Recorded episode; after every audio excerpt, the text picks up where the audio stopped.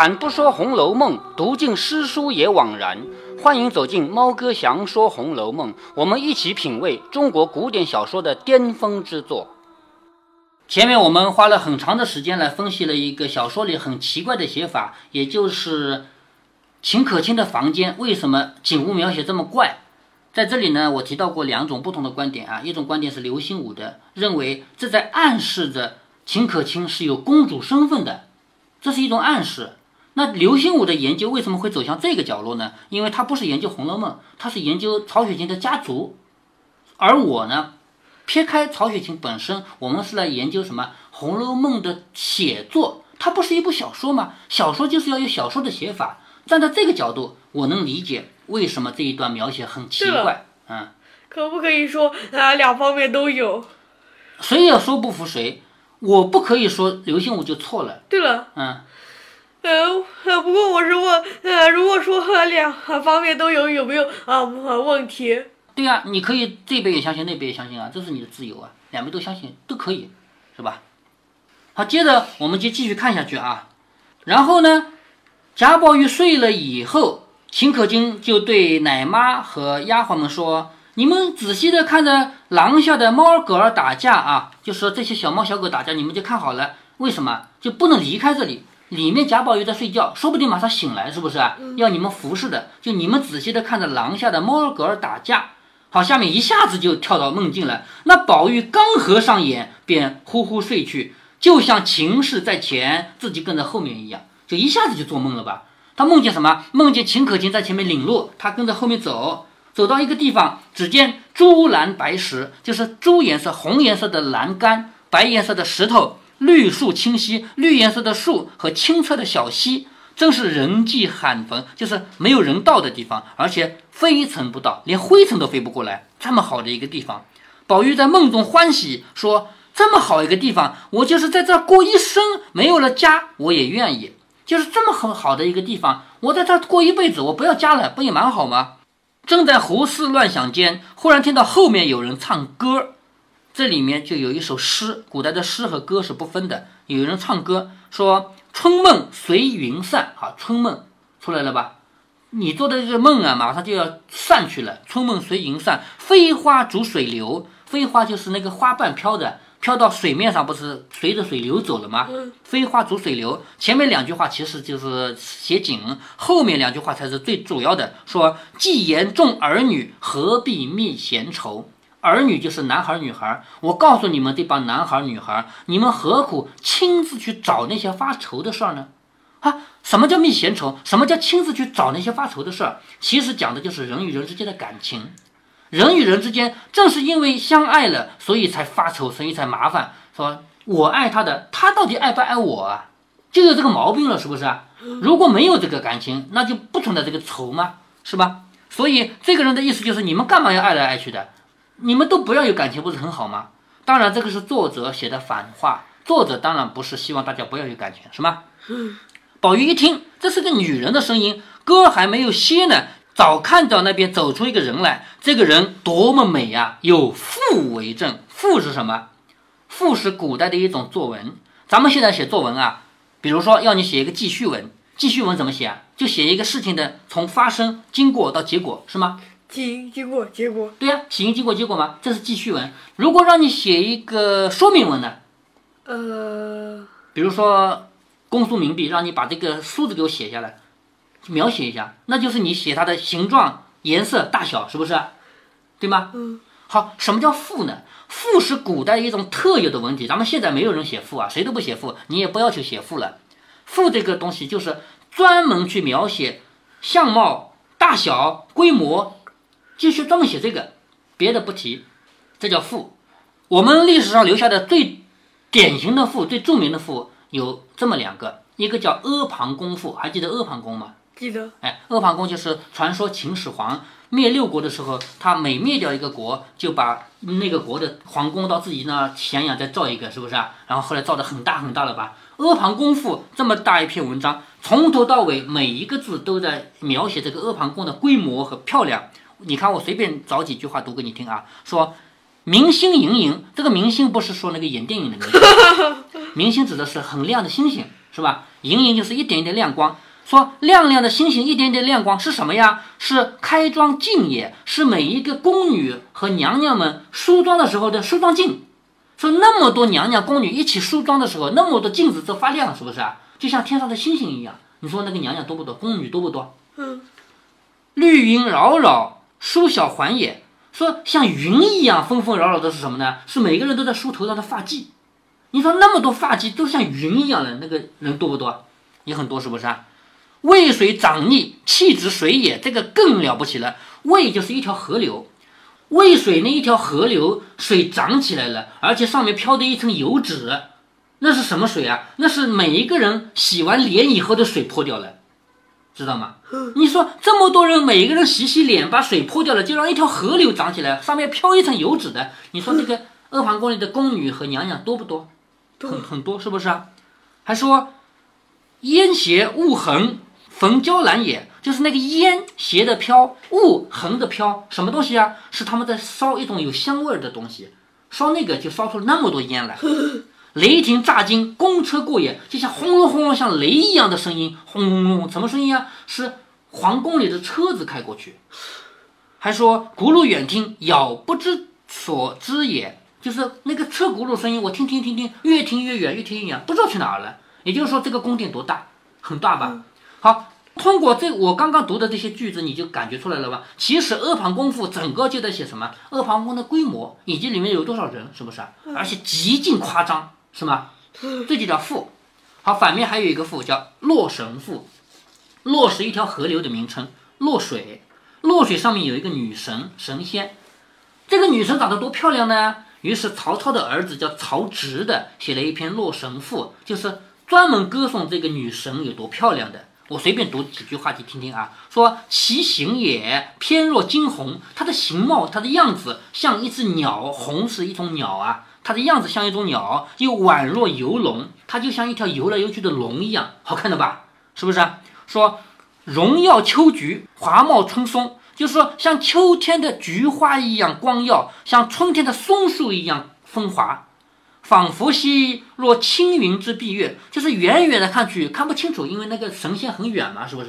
远远的看看不清楚，像什么呢？像轻轻的云遮住了月亮，不是乌云遮月，乌云遮月不好看，是不是？像轻轻的云遮了月亮，飘摇兮若流风之回雪，所以走起路来飘飘摇摇的那个样子，像什么？像风吹过来那个雪在转一样，所以这个人走路走得很美，这样子啊。远而望之，娇若太阳升朝霞。就远远的看过去，那个仙女像什么呢？像朝霞里升出来的太阳一样白。娇就是白嘛，白的像太阳一样。破而察之，破就是靠近。我靠近了看这个仙女像什么？破而察之，灼若芙蕖出绿波，就像一个芙蓉花从水波里面长出来的，那不是很美吗？嗯。好，洛神赋就是。从头到尾这么多句子在描写一个女的多美，这个女的是洛水上的女神。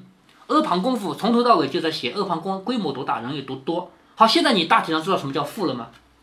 哎，富就是一堆词来形容，要么形容人的美貌啊，要么形容一个东西的规模啊，是不是？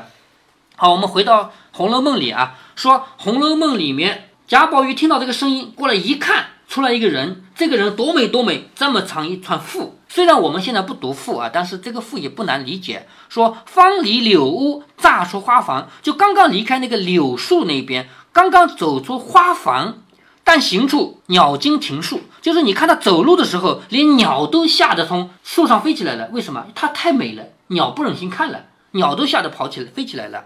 将到时，影渡回廊，就他快要走到我面前的时候，他的影子已经在廊下飘过来了，那个很美的样子。仙妹乍飘兮，闻迷兰之馥郁，就是它那个样子，飘飘然的样子啊，就像我闻到了香料燃烧的那种味道。何以欲动兮，听环佩之铿锵，就他正刚要走路的时候，我们就听到他挂的那个首饰，环和佩不都是玉器吗？挂的玉器在铿铿锵锵的响。眼笑春桃兮，云堆翠髻，就他一笑，笑得像什么？像桃花开的，很美吧？头上那个头发堆像一一堆云堆在上面一样，唇绽樱柯兮，流齿含香。唇嘴唇像什么？像樱桃，樱桃小嘴嘛，很美，是不是啊？他的牙齿像什么？像石榴。那个石榴一剥开里面不是一个一个的吗？牙齿像石榴，很美。其实牙齿像石榴也不美，是不是啊？会有会有红的牙齿吗？不是说牙颜色像，是整整齐齐的像，知道吗？纤腰之楚楚兮。为什么说像石榴？啊，其实不美。如果真的像石榴的话，那个牙齿它又不是石榴，又不是一排，石榴是里面一团全是呀，是不是？纤腰之楚楚兮，回风舞雪。就它那个腰啊，细细的腰啊，像什么？像风吹过来，雪在飞舞。珠翠之辉辉兮，满额鹅黄。就是那个珍珠啊，在光下面的光照的样子，还有额头上那个贴的那个化妆的鹅黄，就是这儿描的一个黄颜色的古代那种化妆啊。出没花间兮，宜称宜喜，就是说从花里面走出来，不管是生气还是高兴，都很好看。宜称宜喜，称就是生气，喜就是开心嘛。不管是生气还是开心，都很好看。徘徊池上兮，若飞若扬，就是它在水上面走来走去，就像要飞，就像要飘扬。蛾眉平笑兮，将言而未语，说他这个眉毛，不管是皱还是笑，都是又像要开口说话的样子。连步乍移兮，连步就是走路走的一小碎步，慢慢走，就像要刚开始要走的时候，待止而欲行，就是又想要停，又想要走。好，我们我才读了一半呢，你发现没有？从头到尾就在描写这个人的美貌以及他的状态、神态，是不是？是吗？嗯。所以其实赋不难理解，为什么你觉得赋没听说过呢？因为咱们现在不用写赋了，知道吗？嗯。咱们现在不写赋，古代才要写的。好，这个赋下面再读下去没什么太多的意思啊，就是不停的在描写这个人，又外观又很美，形态又很美，神采又很美，反正就是美，是不是？那这个人究竟是谁呢？作者花这么长的一篇赋来描写他，究竟是谁呢？是？其实第一回他就出现过，但没出场。警幻仙姑，知道了吧？警幻仙姑就是在天上有一个地方，那个地方叫什么？太虚幻境。嗯。知道吗？那里面有一个仙女叫警幻仙姑，想起来了，对吧？就是在呃，好家呃，曾仕隐的梦里，是吧？嗯。曾仕隐做梦梦到这儿来过，现在现在贾宝玉做梦也梦到这儿来了，就是在太虚幻境门口，知道了吧？好，看到这么美的一个人，用这么长的一个赋，我还没读完，后面没必要再读了，反正也没意思，是吧？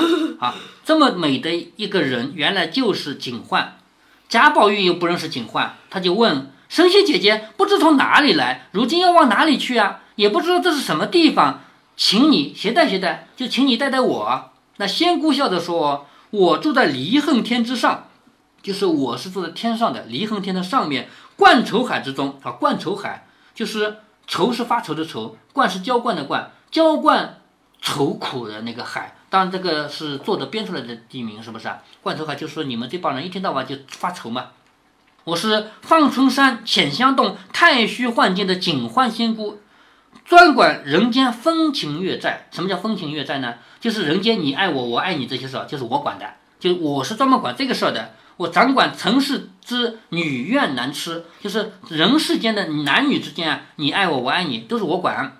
因近来风流冤孽缠绵于此处，所以我来访查一下，布散一些相思。就是说人间的这些事儿啊。都归我管。现在呢，我就要来看看，我再来送送你们这些人，就送点相思给你们。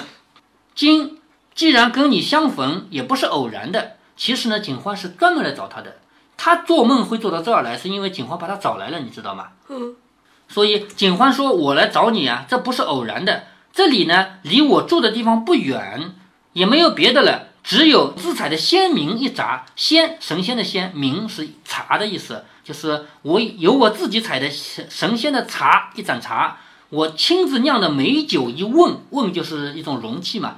我自己酿的美酒一瓮，还有我自己训练的跳舞的人几个人。我刚刚谱了十二曲歌，这个歌的名字叫做《红楼梦》。你看《红楼梦》这部书的书名在这儿真的出现了。警幻仙姑那里有。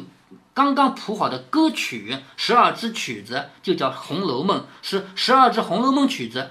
就问你，你愿意到我那儿去游一游吗？就是你愿意到我那儿去玩一下吗？宝玉听说了，就忘了秦氏在哪里了，就是之前他梦到这儿来，不是秦氏带着他来的吗？就秦可卿带他来的吗？是不是？宝玉听到这里就忘了秦可卿的事儿了，就随着警幻仙姑到了一个地方，只见那个地方有一个大牌坊，上面是太虚幻境，记得对吧？嗯。旁边两个对联还记得吗？假作真实真亦假，无为有处有还无。这在第一回里就出现过吧？对。过了这个牌坊，看到一座宫门，好，第一回没进去，因为。曾士隐没有机会进入这个牌坊，不是被一个巨大的雷声一下就醒来了吗？是不是啊？现在贾宝玉是可以进入牌坊的。过了这个牌坊，是一座宫门，就是皇宫的门啊。上面横书四个大字，叫“孽海晴天”。孽是作孽，孽海情天，其实就是男男女女之间的这种相亲相爱的事情啊，很麻烦，又是作孽，就是孽海情天，就是感情的天。又有一副对联说。厚地高天，勘探古今情不尽。厚地高天就是地很厚，天很高，只叹从古到今感情是没有完的，没有尽头的。说勘探古今情不尽。下半联说痴男怨女，可怜风月债难偿。痴男怨女懂得吧？痴心的男人和悲怨的女子，是不是啊？可怜他们风月债还不了。风月债就是男欢女爱情爱的债，这个债。因为你爱我，所以我得爱你，这不就是债吗？是不是？这个债永远还不了。所以说，痴男怨女，可怜风月债难偿。整个《红楼梦》讲的就是风月债难偿的故事，就是因为你爱我，我爱你的这个是永远爱不完，永远还不完，所以人人都很愁苦。贾宝玉看了，心里就想着，原来是这样，但不知何为古今之情，何为风月之债呢？如今。倒要领略领略，就是我倒要到这儿看看究竟怎么回事。贾宝玉只顾着这么想，不料早就把那些邪魔招入膏肓了。就是在这个书里面啊，作者所要歌颂的是什么？作者要歌颂的是人与人之间真实的感情，像贾宝玉和林黛玉这样的真实的感情，真情实感。但是在第五回里面，恰恰是反说，反过来说，说你们这帮人爱来爱去，不都是自找麻烦吗？是不是？所以他说贾宝玉把那些邪魔招入膏肓，就贾宝玉这个人是忘不了感情的人，永远是最重感情的人，他中了邪魔了。其实是反话，是不是？嗯。所以就随着仙姑进入二层门内，就是在。第一层门就进去是第二层门，到了两边的配殿，就是这个门进去以后，两边都是房间，一个个殿宇啊，不是小房间啊，是很大的一个个殿宇。两边的配殿是什么殿呢？一看这个名字就很吓人，叫什么痴情司？就这里面专门就是记录人的痴情的，就是这个人死死活的爱的那个人叫痴情嘛，对不对？司是什么？司就是一一个简单的说来就是这个宫殿。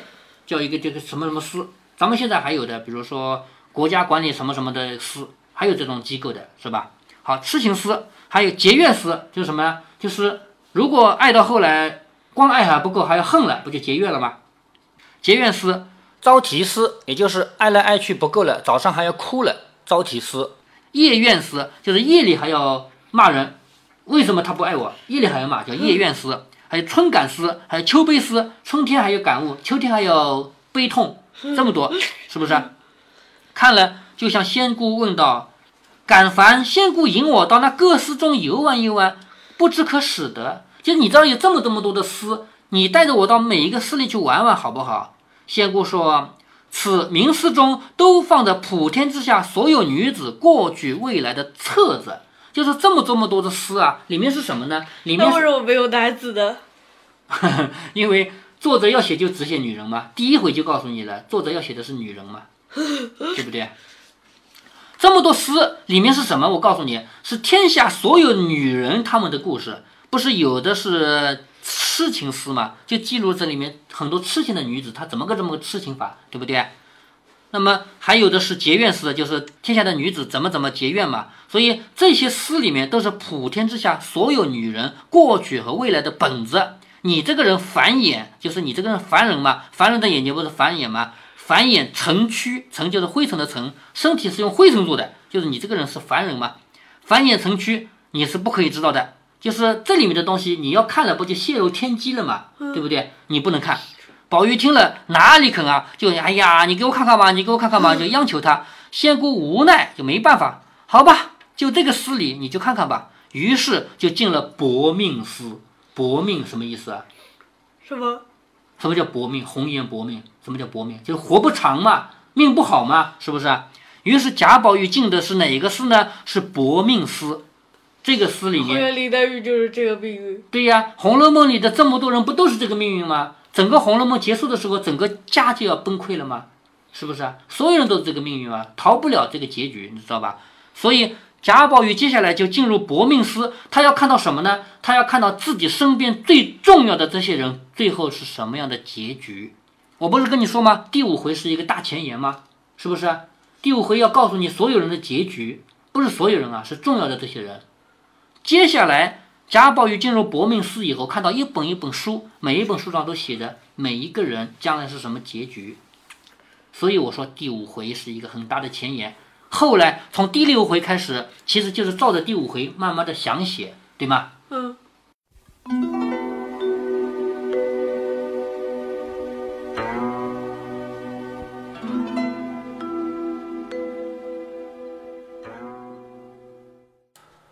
这一集读的内容好少啊，就读到贾宝玉做梦的开头。原因是里面有诗、有赋、有对联。猫哥详说《红楼梦》之所以是详说，就在于猫哥会细细的把这些都讲出来。不过在这一集中有猫哥在全书中唯一跳过的内容，那就是半个赋。我们现代人很难理解赋，倒不全是因为古文难懂，而是我们不用写也不用读了。所以，猫哥就借了另外两个历史上留名的重要的赋，一个叫《阿房宫赋》，一个叫《洛神赋》，然后把三个赋摆在一起，让我女儿更好的理解赋是怎么回事儿。有好多读者读《红楼梦》是跳着读的，这没什么不好，因为读多读少总比不读好。咱们有一个错误的观念，总是逼着别人全盘接受自己认为应该的东西，结果非但起不到作用，反而硬生生的把兴趣给憋没了。从此一个字也不看。好了，废话不说了，让我们继续这个春梦吧。如果您觉得猫哥的读书分享有益有趣，欢迎您点击订阅，这样您将在第一时间收到猫哥的更新提醒。